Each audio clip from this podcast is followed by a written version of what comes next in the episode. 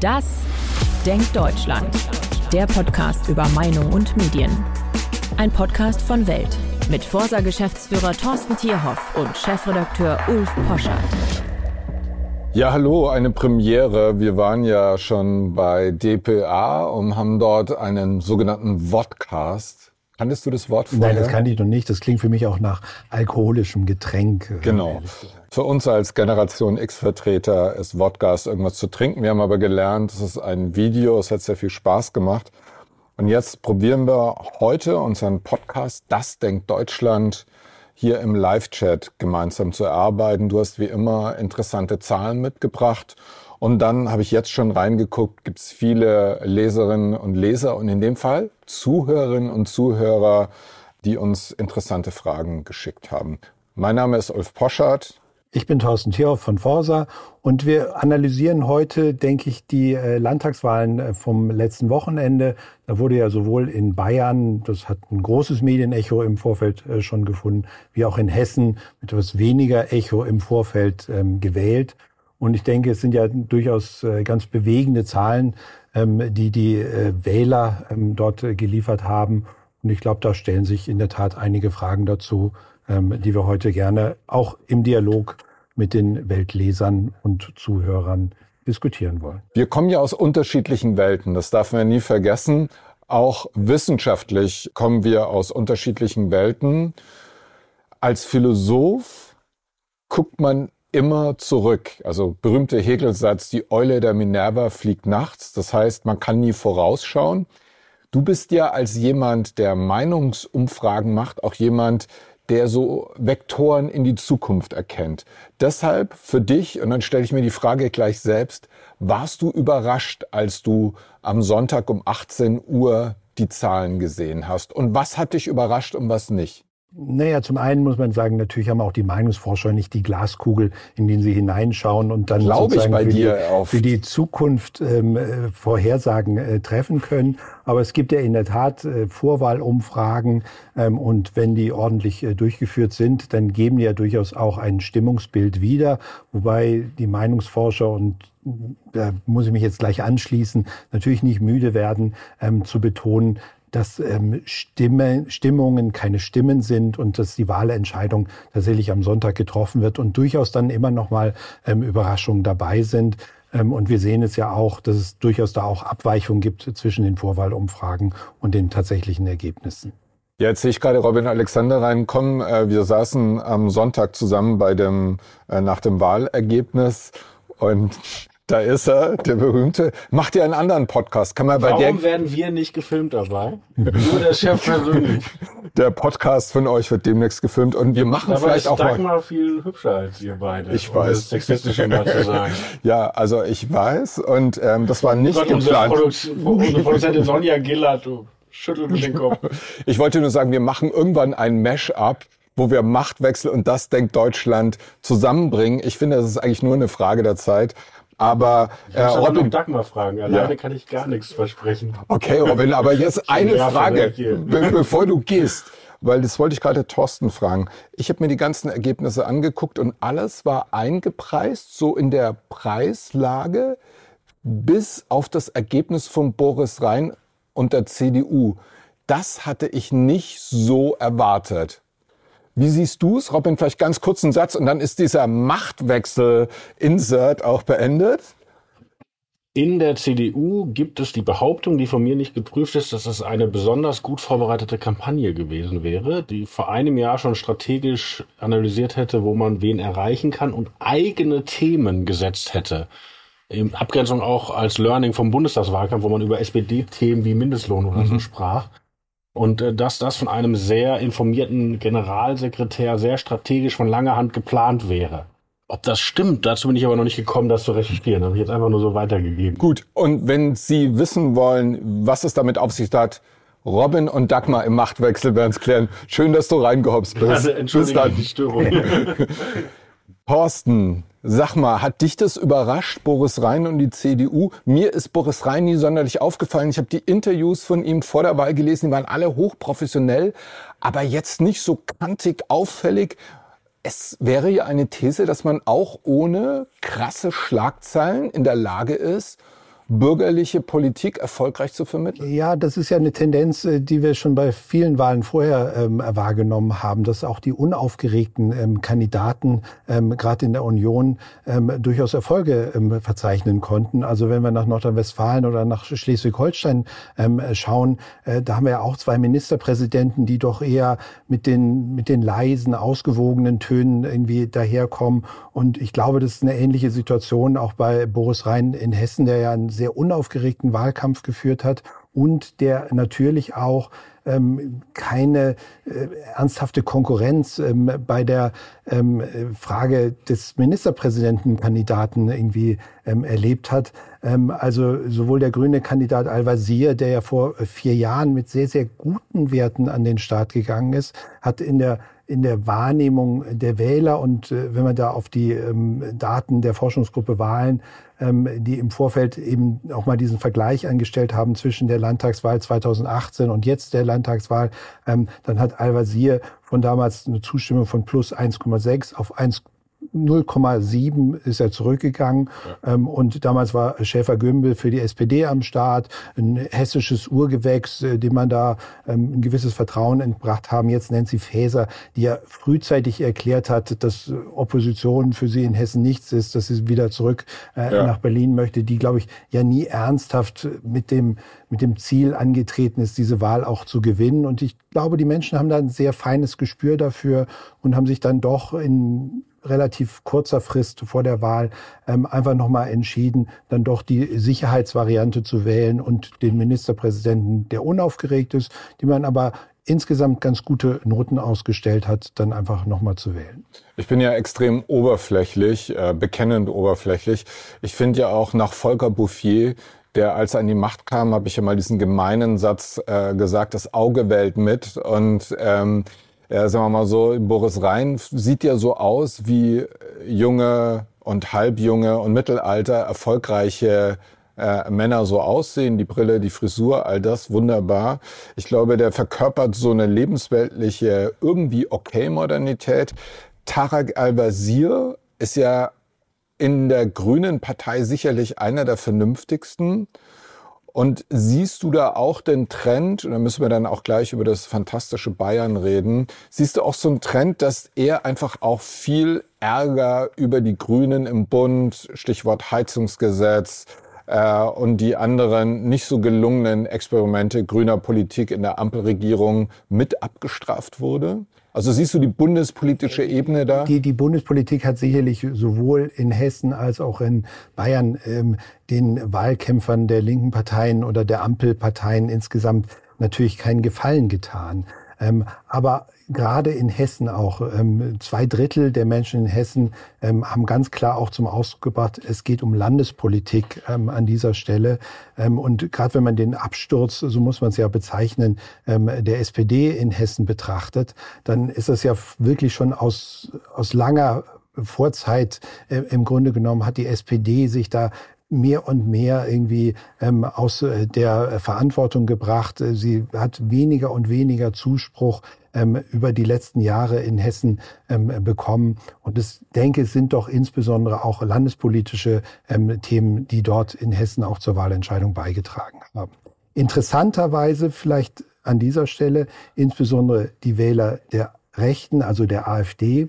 Ähm, das sind die einzigen die mehrheitlich zum Ausdruck bringen, dass doch bundespolitische Themen für sie entscheidend sind. Das, glaube ich, ist aber auch erklärbar und nachvollziehbar, ähm, weil es ja doch hauptsächlich auch Wähler sind, jetzt jenseits derer, die eben aus einem strammen rechten Weltbild heraus, aus, aus wirklich rechter Überzeugung ähm, die AfD wählen, sind es dann doch eben äh, Wähler, die aus einer Enttäuschung über die allgemeine Situation, über die Arbeit der Bundesregierung, über das fehlende Vorankommen in Deutschland ähm, eben ähm, ihre Stimme bei der AfD gesetzt haben. Und das sind dann die Menschen, die doch auch von der Bundespolitik sehr stark äh, beeinflusst wurden.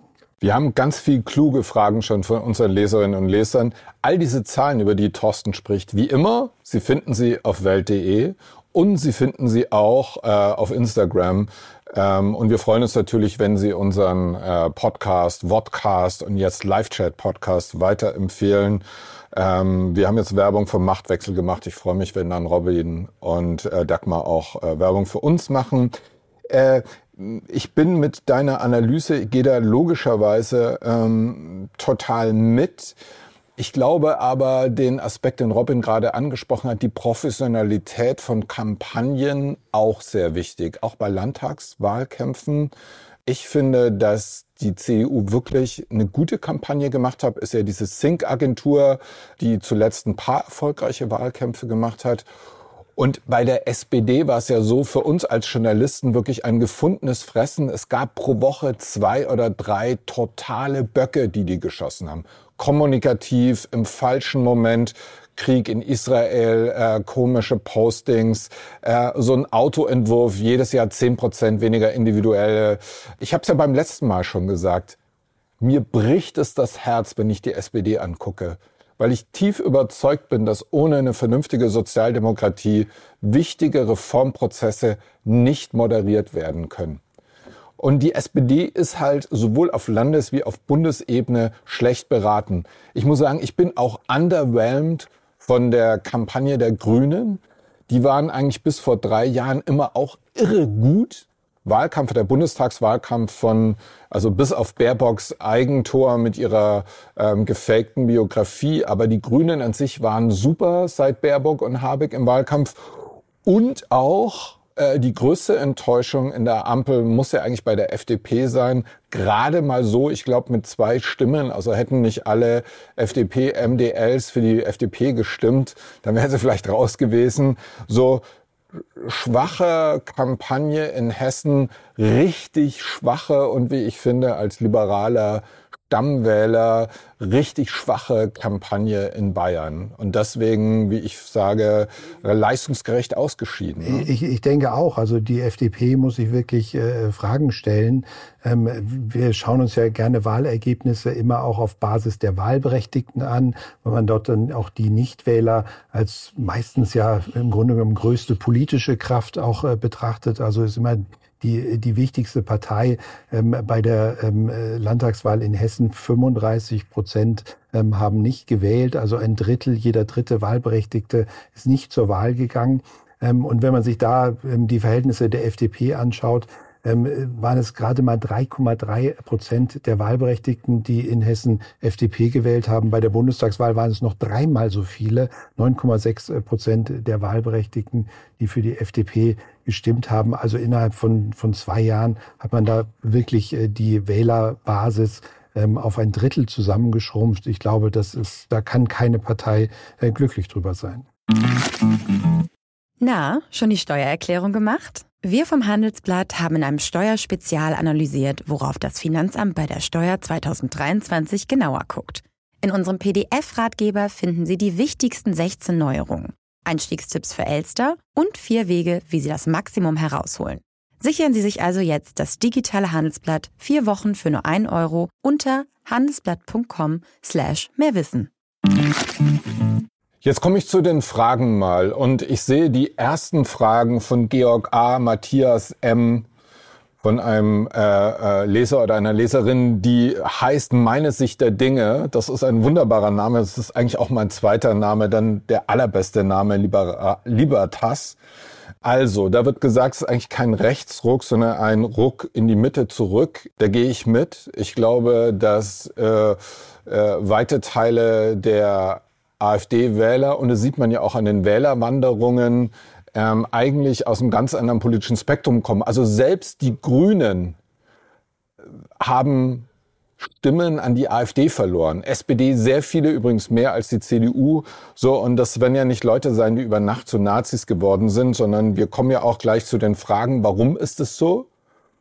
Und meine These, die man morgen auch in der Welt lesen kann als Leitartikel, die Realitätsrepräsentationslücken in der Ampel, aber auch in den kulturellen und medialen Eliten, Stichwort Migrationspolitik, ist er jetzt nicht nur auf Neuköllns Straßen, sondern auf TikTok überall auf den Pausenhöfen zu sehen. So wird es nix. Und es reicht jetzt, sagen übrigens auch 48 Prozent oder 46 Prozent jeweils Hessen und Bayern der Grünwähler, ist glaube ich auch mal so ein Datum. Und insofern glaube ich, sind diese Stimmen, Stimmen in die Richtung gehen zu sagen, das hat ja Robin auch äh, bei Anne Will am Sonntag so deutlich gemacht, kümmert euch um diese Themen. Das ist nicht monokausal, aber es ist eines der Themen. Ich glaube, die Wirtschaftspolitik haben wir ja auch drüber gesprochen, ist auch so ein Thema. Also kurzum, äh, ich gehe da mit, äh, liebe Leserinnen und Leser, in Ihrer Analyse und wir müssen was. Vielleicht darf ich einmal ja. kurz was zu den Themen sagen. Also ja. es ist richtig, dass natürlich die Migrationspolitik ein wichtiges Thema ist, was von den Menschen auch zunehmend mit einer Bedeutung hinterlegt wird in Anbetracht der steigenden ähm, Flüchtlingszahlen. Ähm, aber die wichtigsten drei Themen in der Politik insgesamt ähm, sind einfach Wirtschaftsthemen. Es ja. geht um die bezahlbare Energie, es geht um die Inflation und es geht um die wirtschaftliche Lage insgesamt. Irgendwie bei Immobilien sagen wir mal Lage, Lage, Lage. In der Politik muss man, glaube ich, sagen Ökonomie, Ökonomie, Ökonomie. It's the economy das stupid, sind ja, die drei Satz. wichtigsten ja. Themen,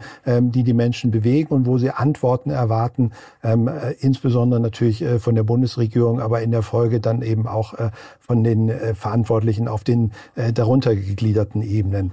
Die Flüchtlingspolitik kommt danach. Auch da erwarten die Menschen Antworten. Ähm, aber es ist mit Sicherheit nicht das entscheidende Thema ähm, dieses Wahlkampfes ähm, gewesen, sondern es waren auch da einfach die Alltagssorgen der Menschen, ähm, die da abgeholt werden möchten. Und den zweiten Punkt, den ich gerne machen würde, und das passt ja auch direkt ähm, zu den Fragen, ähm, die gestellt wurden, irgendwo hatte ich heute mit, Nachmittag schon in einer Frage gelesen, ähm, ist es so, ähm, dass jetzt die Linken plötzlich über Nacht zu Nazis werden. Ähm, das ist natürlich nicht der Fall. Ähm, und das, was in den Wählerwanderungen dargestellt wird, das ist immer auf einer Modellrechnung, die recht schematisch äh, stattfindet. Ähm, wir haben uns das mal angeschaut am Beispiel Bayern. Wenn man sich da zum Beispiel anschaut in den Hochburgen der Grünen, wie haben die Grünen da abgeschnitten? Da haben die Grünen relativ wenig verloren und die AfD wenig dazu gewonnen. Also es findet gar nicht dieser direkte Austausch statt. Das, was aber stattfindet, ist, es wandern die Wähler in die Nichtwahl. Also sie gehen, wir nennen es immer Wähler auf Urlaub, sie verabschieden sich davon, ähm, an der Wahl teilzunehmen, weil sie sagen, da gibt es nichts im Angebot. Und im Umgekehrten, dort, wo die AfD sehr stark dazu gewonnen hat, in ihren Hochburgen, da sind Menschen aus der ähm, Nichtwahl ähm, gekommen und haben wieder abgestimmt, weil sie gesagt haben, so jetzt reicht es, jetzt äh, ähm, nutze ich den Wahlzettel eben auch als ähm, Abstimmung über äh, die Bundespolitik. Ja, würde ich jetzt gerne Alexander S., äh, der fragt, äh, warum werden die Freien Wähler in vielen Medien als rechte Partei bzw. rechts von der CSU bezeichnet?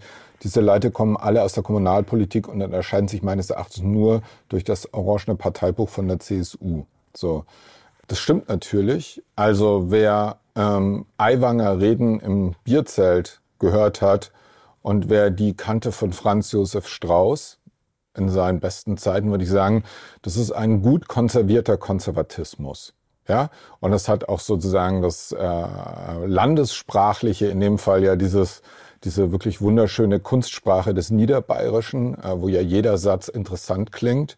Und ich glaube, ähm, das Framing in vielen Medien, und das merke ich ja bei all unseren Leserinnen und Lesern, der Versuch der Süddeutschen Zeitung und auch anderer Medien und auch der Versuch von Anne Will am Sonntag und der Versuch in so vielen Talkshows und Kommentaren, alles, was rechts von Angela Merkels eher linksliberalen Flüchtlings- und Sozialpolitik ähm, passiert ist, als rechts nach außen zu drängen, Darüber reden wir ja auch oft. Das funktioniert so nicht. Die Leute sind nicht dumm.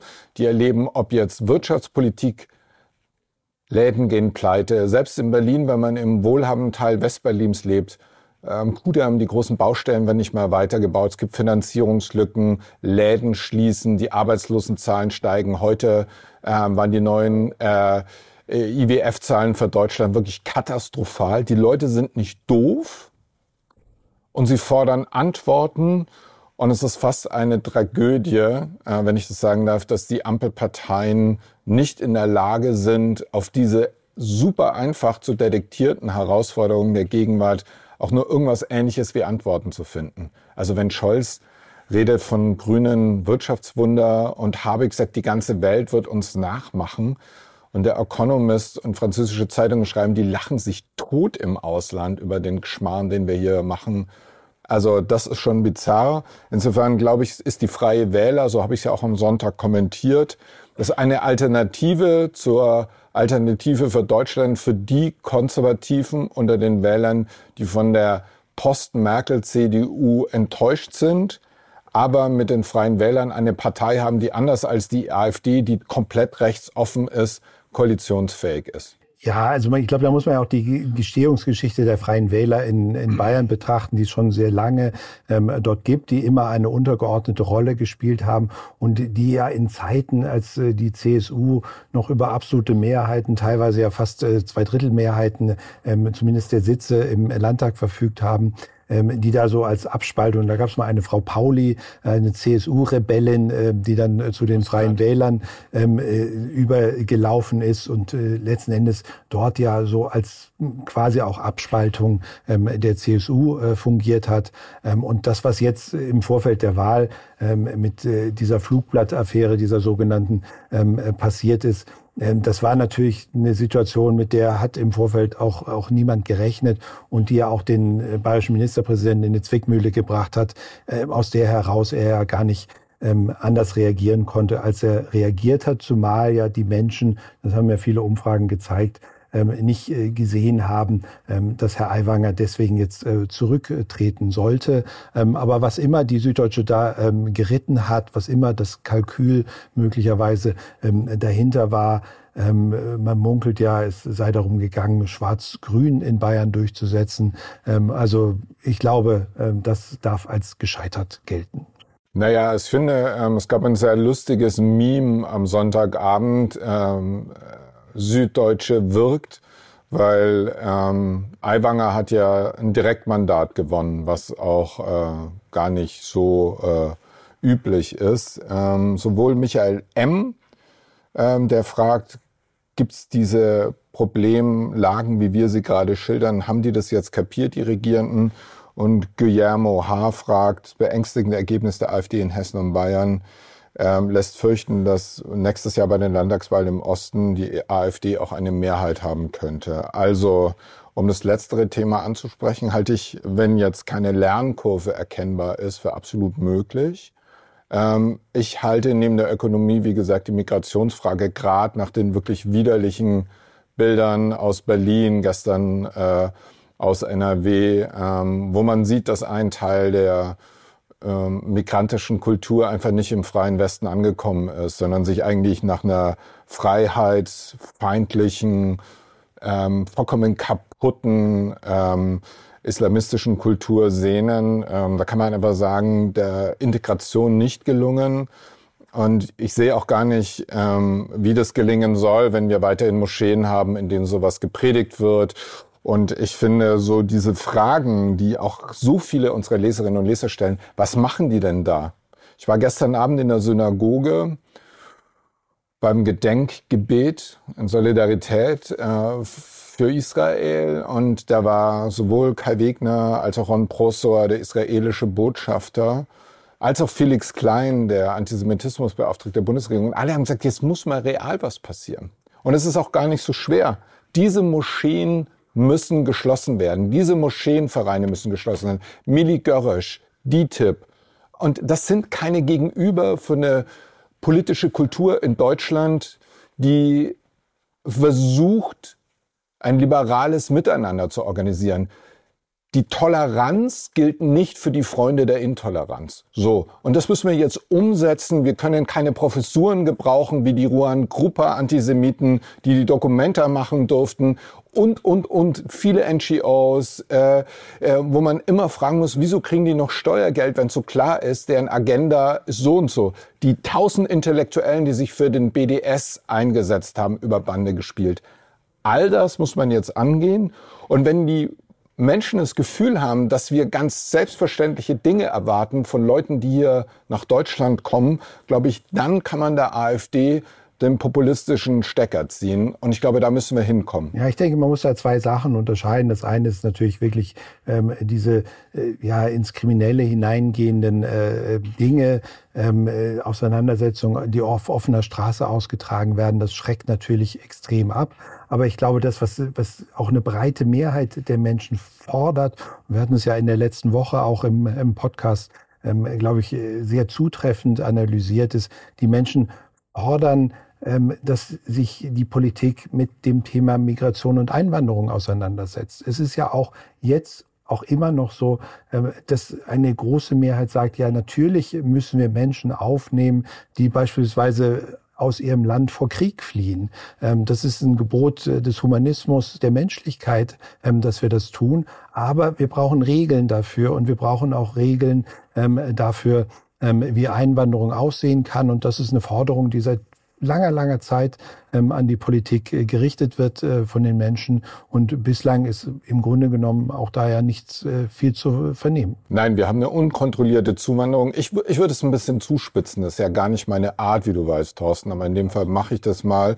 Ähm, die Bilder aus den Flüchtlingsheimen oder Zentren auf griechischen Inseln, wo Migranten feiern, was die Barbaren der Hamas, wir haben heute Reportagen gesehen, die haben Säuglinge geköpft. Da sind wir. Und wer das feiert, der kann direkt aus dem Flüchtlingsheim, egal wo er herkommt, einfach wieder zurückschicken. Das, es, gibt, es gibt dort, egal wie die Lage ist, das geht nicht. Wir können das nicht bei uns dulden. Weil sonst, wenn wir das dulden, dann brauchen wir nicht nie wieder sagen, wenn diese Moscheen weiterhin Antisemitismus und Israelhass in dieser Form predigen, wie sie sie predigen, muss man das Buch von Konstantin Schreiber durchlesen. Und ähm, das ist alles ein offenes Geheimnis. Unsere Autoren, Sayan Artisch, Ahmad Mansour, haben das hier rauf und runter geschrieben, berichtet. Und die werden jetzt von vermeintlichen Wissenschaftlern und Aktivisten sozusagen ins Ausgestellt. Kurzum, das ist hier überhaupt nichts, was irgendwie ähm, clandestin passiert. Das ist alles offen greifbar auf TikTok, irgendwelche InfluencerInnen aus dem ähm, arabisch-muslimischen äh, Kulturraum, ähm, Abu Chaka und so.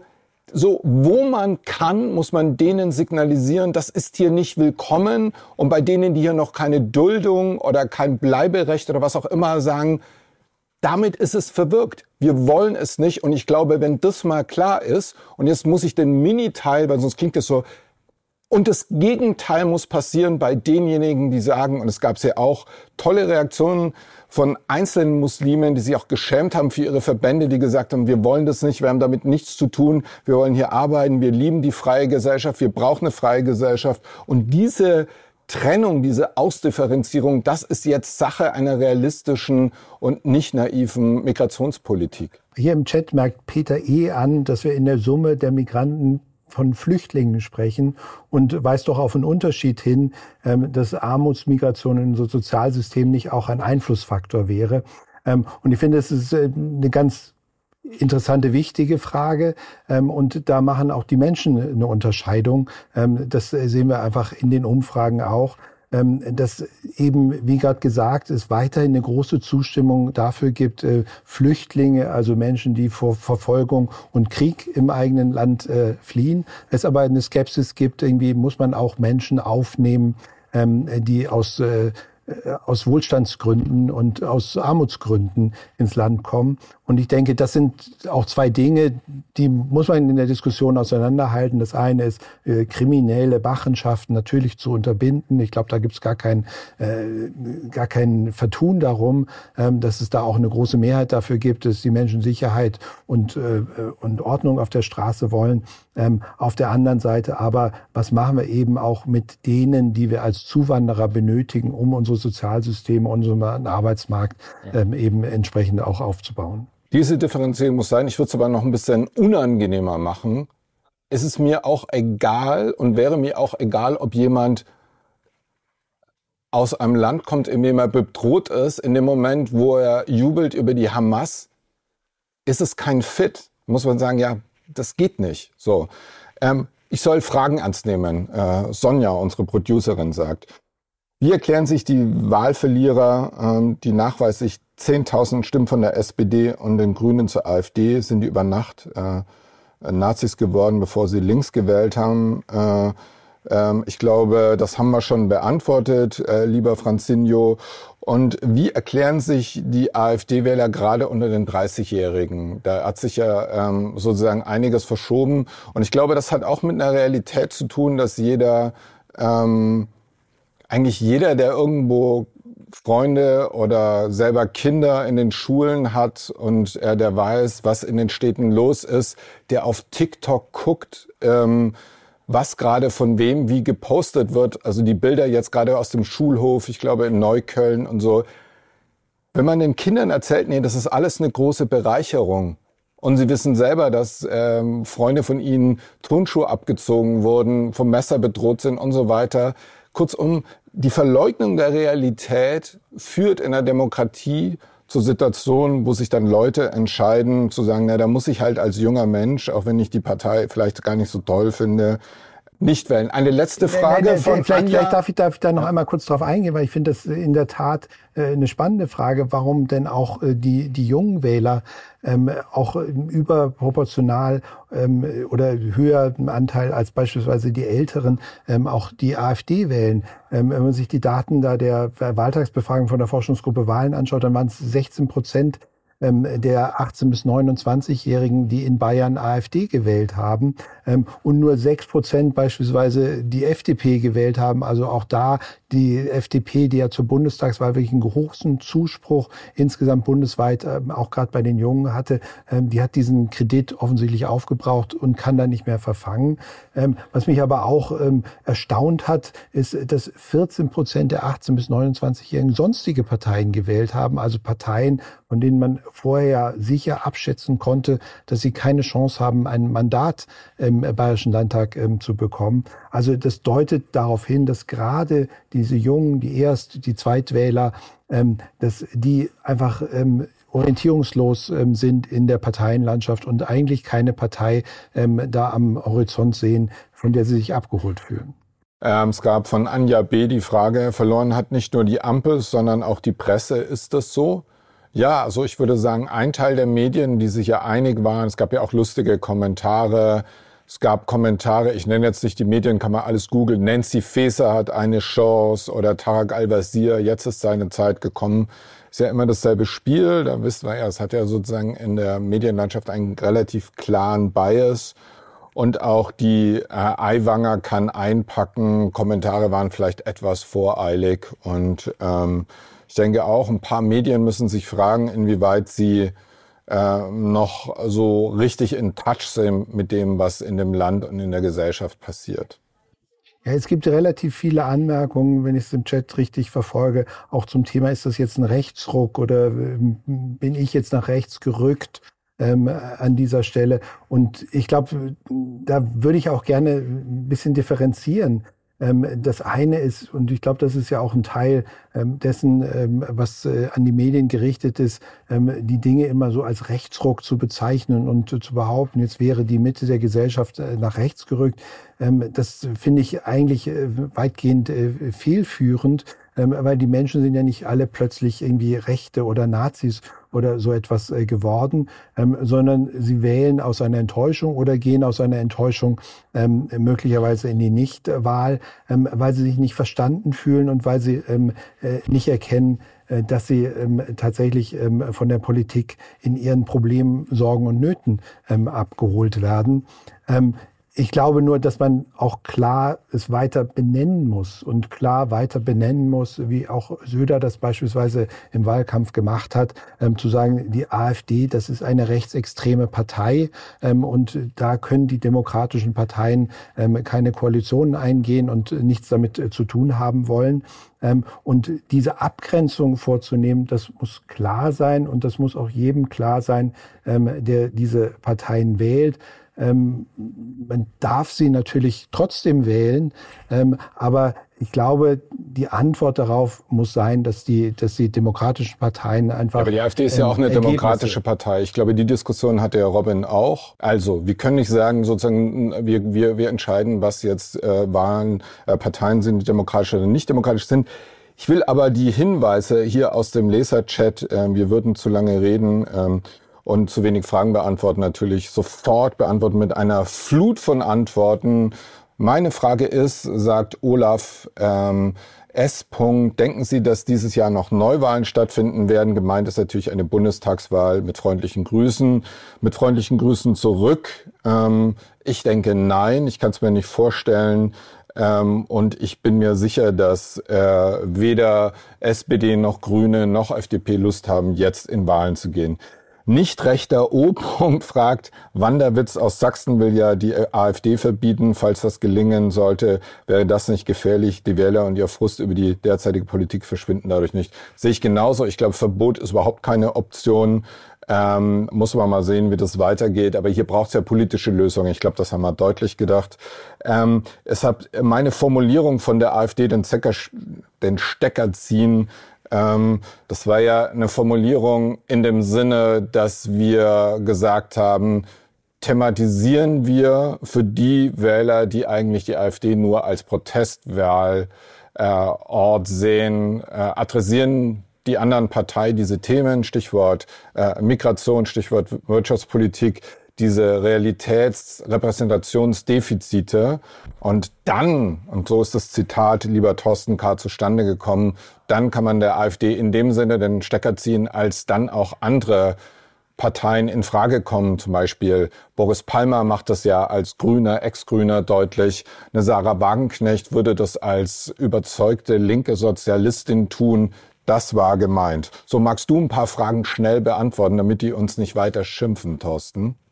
Äh, ich versuche hier gerade äh, durchzufinden, irgendwie ähm, äh, würde aber auch mich da anschließen, dass es natürlich auf jeden Fall entscheidend ist, ähm, äh, Antworten zu geben aus der, aus der Politik. Ähm, und äh, dann muss man, glaube ich, auch gar nicht so viel ähm, über äh, die Legitimierung der AfD sprechen, wenn man einfach auf der politischen Ebene Alternativen anbietet und äh, den Menschen wählbare äh, Möglichkeiten. So, jetzt gibt's ein, ein, eine schwarz-gelbe Frage von Michael K. Was halten Sie von der Möglichkeit einer Minderheitsregierung CDU-FDP in Hessen?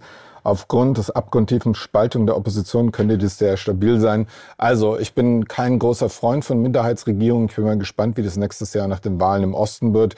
Ich finde natürlich immer, da mache ich hier kein Geheimnis draus, dass eine sozialliberale Koalition, und das wäre die Koalition zwischen CDU und FDP, ähm, eine gute Lösung für das Land wäre. So haben wir eigentlich immer nur Koalitionen von super etatistischen und noch etatistischeren Parteien.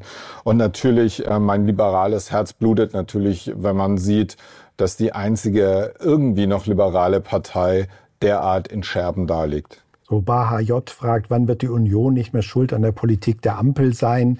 Ähm, ich glaube, das kann man klar beantworten. Die Union ist natürlich nicht schuld an der äh, Politik der Ampel. Äh, die Union positioniert sich nur nicht, äh, gerade im Bund äh, mit ihrem Vorsitzenden Friedrich Merz, so, ähm, dass sie als Alternative zur Ampel ähm, ernsthaft wahrgenommen wird. Ähm, so desolat, wie sich die Ampel im Bund darstellt, müsste die CDU in den Umfragen längst jenseits der 30 Prozent sein ähm, und auf die 40 Prozent äh, zusteuern. Ähm, dass sie das nicht tut, hat sicherlich was mit dem Alternativangebot äh, der Union zu tun. Ja, also Baha, ich glaube, du bist, weil so oft ist dein Vorname ja nicht. Ähm, Baha, du hast ja auf Twitter diese Strategie gefahren, die ich beeindruckend finde, dass du überall dort, wo die Union, auch da, wo es wirklich keinen Sinn macht, zum Problem erklärt wird. Also bei uns ist es ja nicht so, wie du weißt.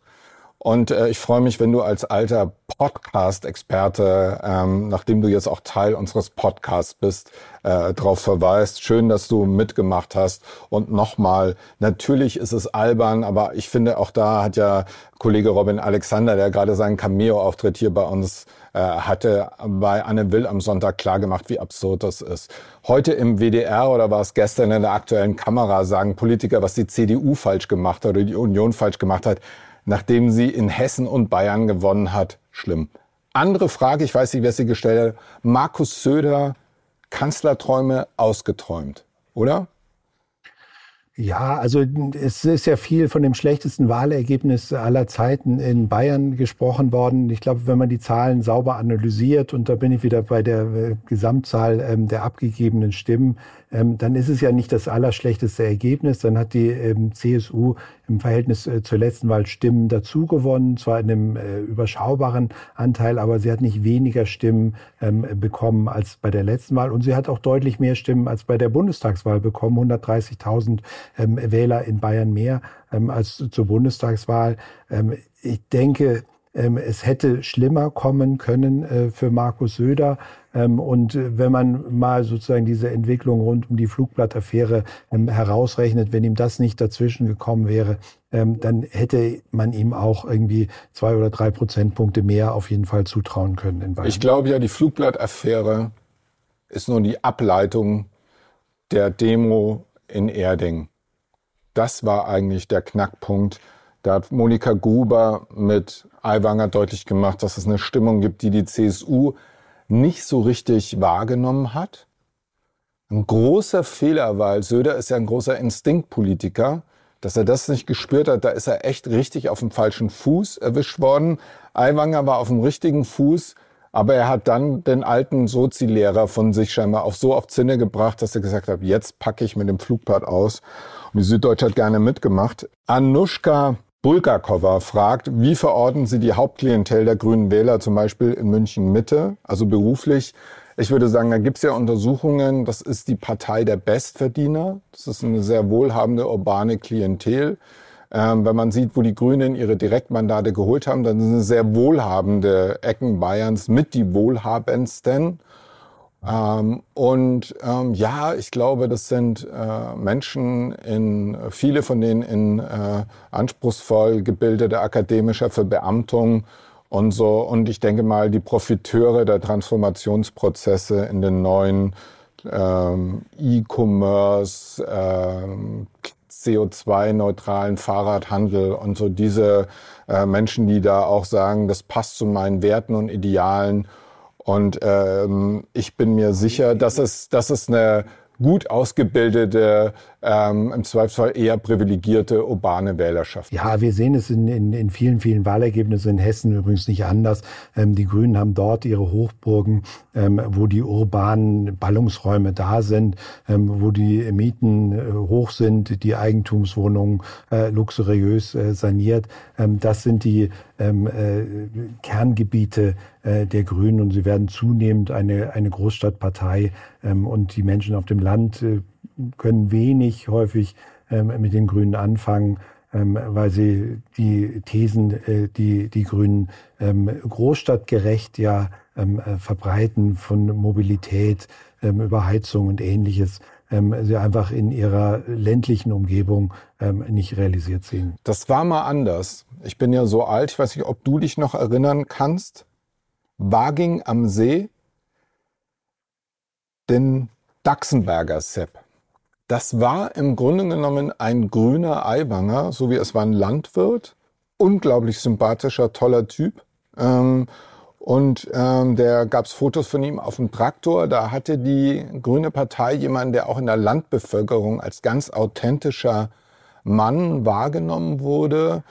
Ähm, das, diesen, diese Schneise hat die, hat, haben die Grünen so ein bisschen verlassen. Ne? Ja, die Grünen sind ja als, als Umwelt- und Friedensbewegung ähm, entstanden und hatten ja äh, durchaus auch im Südwesten in Baden-Württemberg ihre Kristallisationspunkte, ähm, dort eben aber auch jenseits äh, der Großstädte, eben auch in, in, in mittelgroßen, kleinen Städten, ähm, dort, wo sie heute immer noch äh, stark vertreten sind, Beispiel Tübingen, Freiburg und ähnliche Städte in Baden-Württemberg. Ähm, aber daraus haben sie sich zunehmend wegbewegt und, und sind eben ähm, wenn man die Wahlergebnisse sich anschaut, eindeutig eine Partei, die in den, in den Innenstädten ähm, ihre Kernklientel findet. Eine Korrektur noch, ich habe mich selbst korrigiert, weil ich war mir nicht ganz sicher, ob er nur auf Fotos auf äh, Traktoren zu sehen war. Es war so, Er war nach der mittleren Reife, hat eine Meisterprüfung als Schmied abgelegt. Aber das heißt eben, dass damit meinte ich nicht akademisch,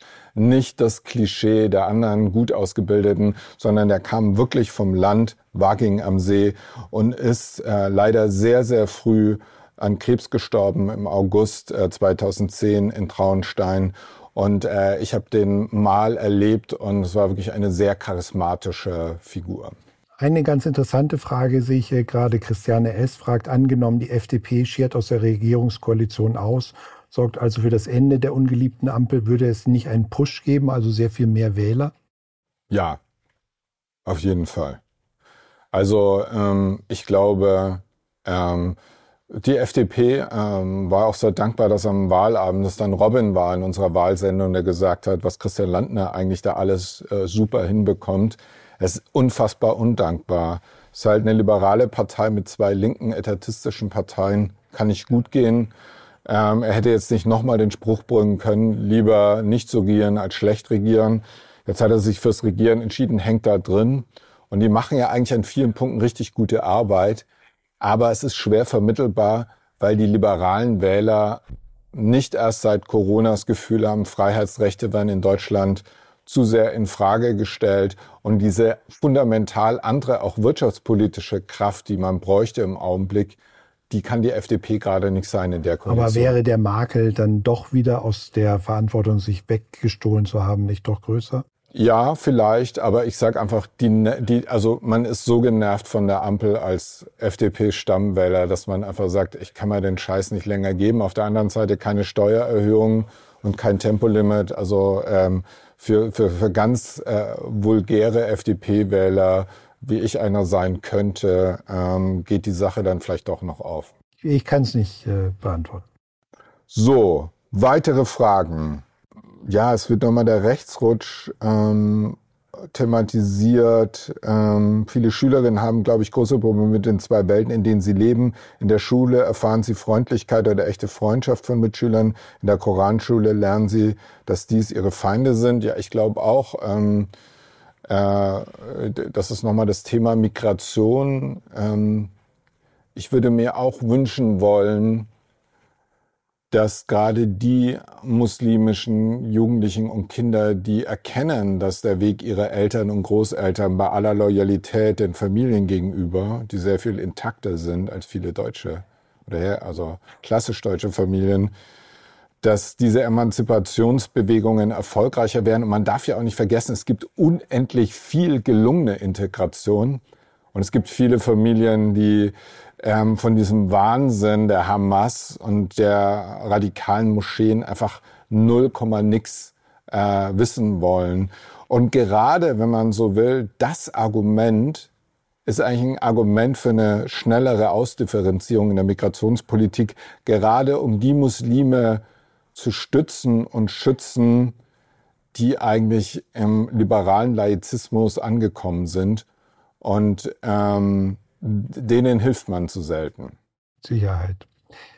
Sabine S. aus BB stellt eine Frage und bittet auch um Antwort. Ist es demokratisch, eine Partei auszugrenzen? Ähm, gemeint ist, denke ich, die AfD. Ähm, und äh,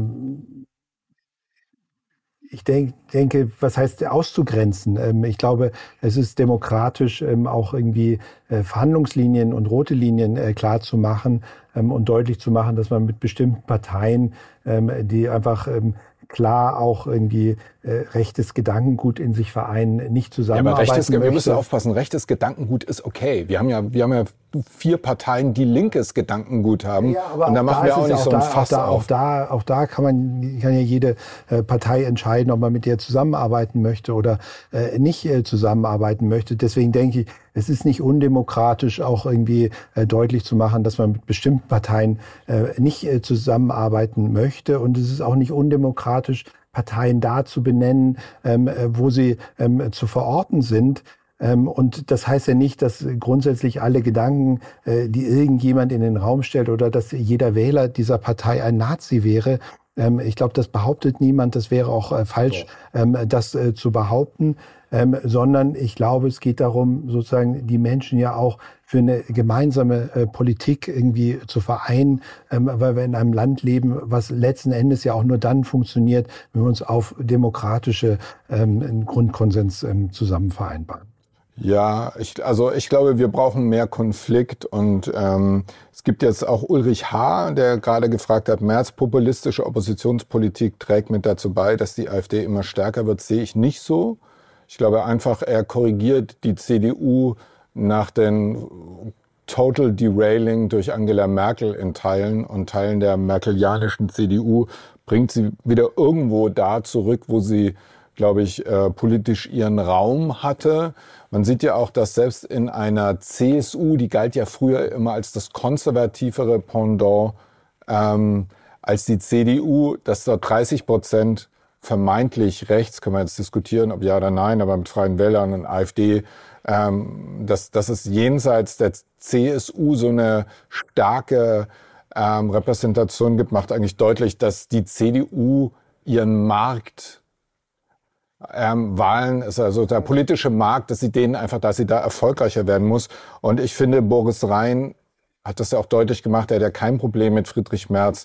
Ich glaube, Merz muss ein bisschen an seiner äh, sprachlichen, rhetorischen Feinheit arbeiten, aber dass der Weg äh, grundsätzlich richtig ist, die CDU auch wieder schärfer zu konturieren, um der AfD Stimmen wegzunehmen. Weil auch das ist ja so ein Topos. Das ist alles Aufgabe der CDU. Wo ist denn die SPD? Wo sind die Arbeiter, die zur, CDU, äh, zur AfD gewendet sind von der SPD? muss man aus der Haltung der meisten Menschen einfach deutlich widersprechen. Die Menschen wollen gar nicht Polarisierung und wollen gar nicht irgendwie, dass das Land sich nach rechts oder nach links bewegt, sondern es gibt eine große Sehnsucht. Ja, aber die Polarisierung findet doch links statt. Nach der, nach der Mitte. Ja, aber die, die Polarisierung... Wahlen, die Wahlen heute wie, wie früher werden sie in der Mitte gewonnen. Ja. Ähm, und deswegen halte ich es für absolut richtig, sich auch der Mitte zuzuwenden und nicht an den Rändern äh, zu versuchen, ja, aber, irgendjemand ja Mehr in der Mitte als Friedrich Merz kann man doch gar nicht sein. So, der hat die Partei sozusagen da, wo sie äh, migrationspolitisch, also die Frage ist, inwieweit Merkels Flüchtlingspolitik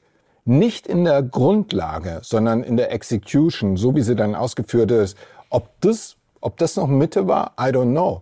Ähm, wäre eine interessante Frage, ob wir mit der Staatsquote, die wir haben, ist es noch Mitte? Ob wir mit dem öffentlich-rechtlichen Rundfunk, der ordnungspolitisch eine Katastrophe ist und der auch an diesem Wochenende und sozusagen all diese Themen, die Frage ist ja, Ende des Tages sind das ja alles, ist es nicht einfach alles, alles eher zu links, als zu sagen, wir müssten da nach rechts rutschen? Ich glaube, es muss zurück in die Mitte.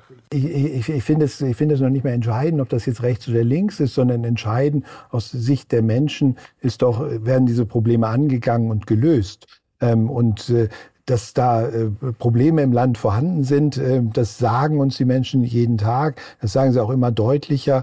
Und wenn wir fragen, glauben sie, dass sie die Probleme lösen, die Regierenden, ähm, dann ist die große, große Antwort einfach, es funktioniert nicht. Ja, Harald B. fragt, wie kann es langfristig mit den AfD-Wählern weitergehen? Auf YouTube häufen sich die nur noch AfD-Kommentare. Wie könnte man die zur CDU zurückgewinnen? Ähm, so wie wir gerade gesagt haben, eine CDU, die sich nicht erschreckt, auch manchmal Sachen zu sagen, die im Schiffsmilieu und im Elfenbeinturm nicht so gut ankommen.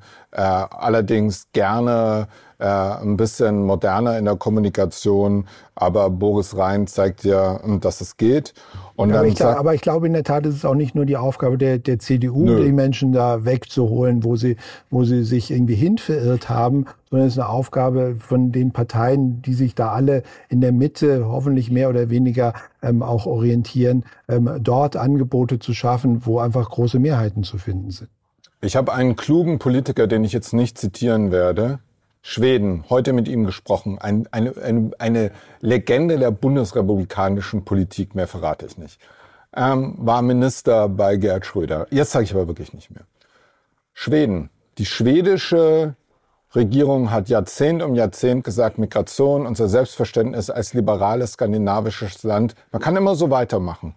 Und dann hat man so Ergebnisse wie jetzt Clankrieg, Bandenkrieg und so weiter und eine ziemlich ultrarechte Partei in der Regierung. Selbe in Finnland.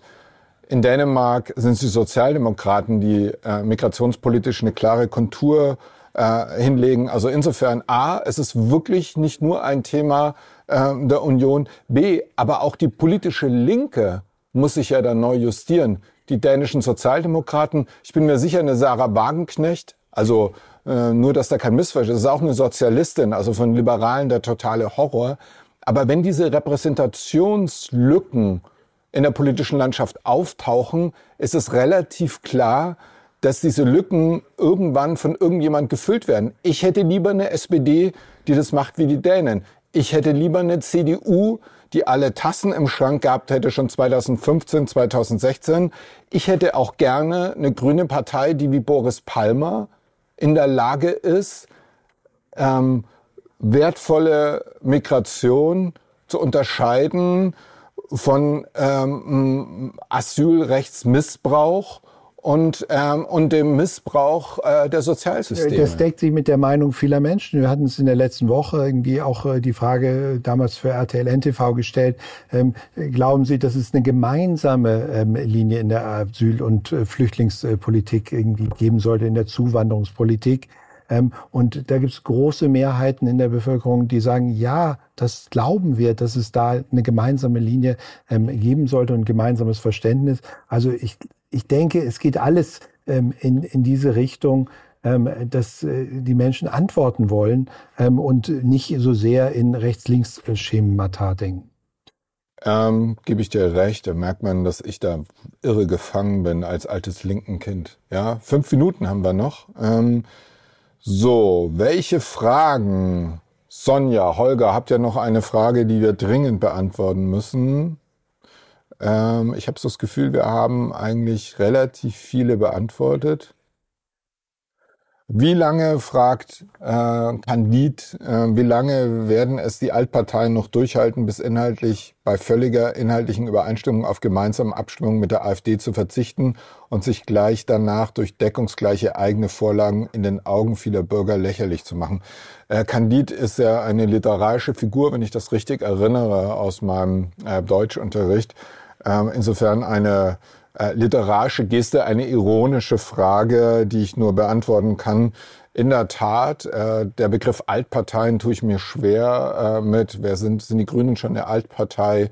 Ähm, ist nicht die einzige Altpartei die SPD mit ihrer großartigen langen Geschichte, ist die CDU. Also ähm, das lasse ich mal. Ich glaube, alle wissen, was gemeint ist.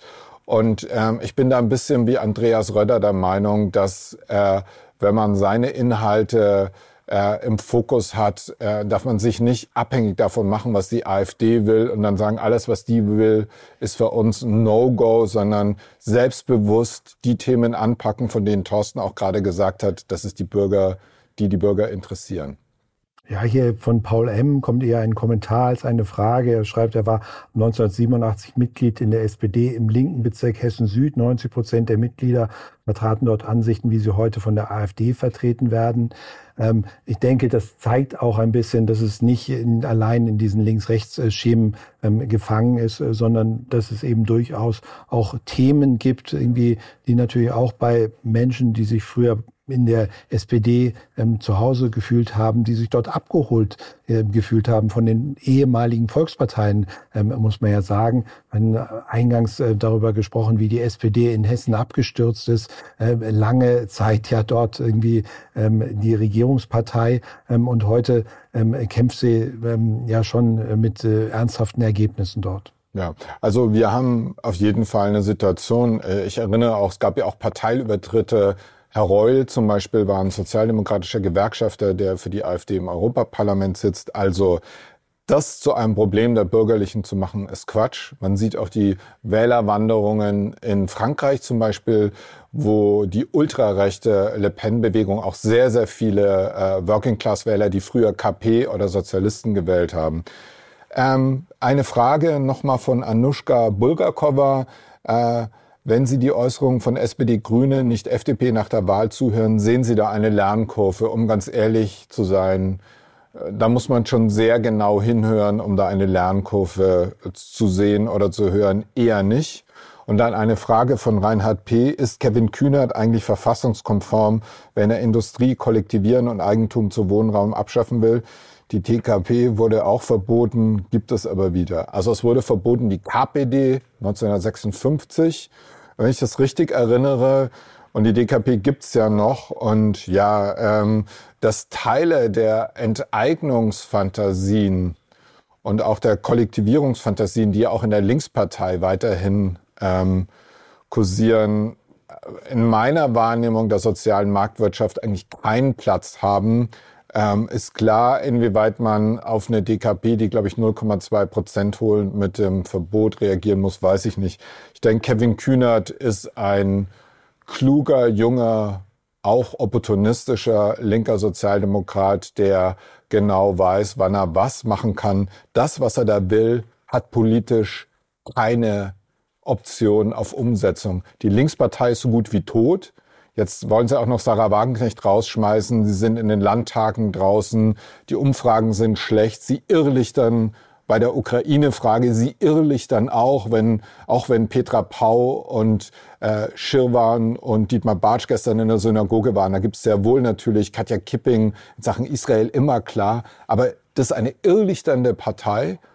Und damit hat Kevin Kühnerts Enteignungs- und Sozialismustraum eigentlich überhaupt keine Option. Insofern müssen wir uns um den gerade und seine Visionen nicht so viele Gedanken machen. Wir sind fast am Ende. Thorsten, magst du noch eine Frage beantworten, bevor wir uns dann ganz herzlich verabschieden und hoffen, dass Sie uns bei Spotify und äh, wo auch sonst immer hören und weiterempfehlen und uns gute ähm, Sternchen geben. Wir würden uns freuen. Thorsten. Eine Frage, die ich äh, mehrfach in verschiedenen Abwandlungen gesehen habe, ist von Olaf. Wäre es nicht sinnvoller, ähm, ähm, die CDU arbeitet mit der AfD zusammen, um sie zu entzaubern? Ich bin an der Stelle ehrlich gesagt skeptisch, ob das gelingen wird, ähm, eine solche Partei ähm, zu entzaubern oder ob man sie nicht dadurch adelt und äh, zunehmend auch irgendwie die rote Linie abschafft und dadurch eine noch größere Bewegung hin zur AfD hinbekäme. Ähm, ich glaube, es ist sinnvoller, ähm, die anderen Parteien besinnen sich darauf, ähm, vernünftige Angebote zu machen. Ich sehe es genauso. Ich glaube nur, dass ähm, wir aufpassen müssen, dass wir nicht in Situationen kommen, wo sich nicht mal mehr diese Frage stellt. Und ja, ich glaube, dass die AfD, wir haben ja oft genug mit den Fachpolitikern dieser Partei Interviews gemacht. Da war ja ahnungslos in vielen Punkten noch ein freundliches Wort. Also die Entzauberung käme da, aber der politische Preis für die Union wäre aktuell zu hoch. Vielen Dank, es hat Spaß gemacht.